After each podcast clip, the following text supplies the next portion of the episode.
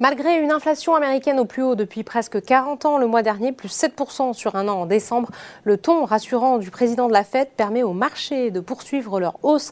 Jérôme Powell s'est engagé en effet à ne pas laisser l'inflation s'installer durablement et assure que l'économie des États-Unis pouvait supporter sans encombre un resserrement de la politique monétaire. Le CAC 40 termine la séance sur une progression de 0,75% vers les 7237 points. Du côté des valeurs, les espoirs de nouvelles mesures de soutien à l'économie chinoise et la hausse des cours du pétrole profite au secteur des matières premières.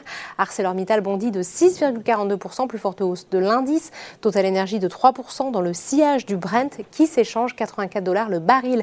À l'inverse, Renault recule de 3,56%, tout comme la foncière commerciale Unibail-Rodamco Westfield qui lâche 2,6%. Sur le SBF 120, Rexel est en forte hausse après avoir relevé ses prévisions de résultats en raison d'une activité commerciale plus forte que prévue au quatrième trimestre.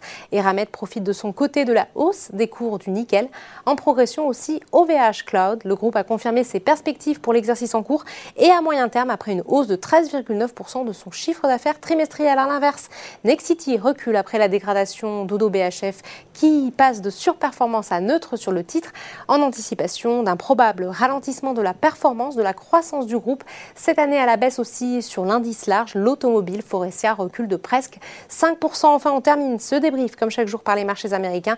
La bourse de New York a ouvert hausse après la publication des chiffres de l'inflation, inédits certes, mais globalement conformes aux attentes. Voilà, c'est tout pour ce soir. N'oubliez pas, toute l'actualité économique et financière est sur Boursorama.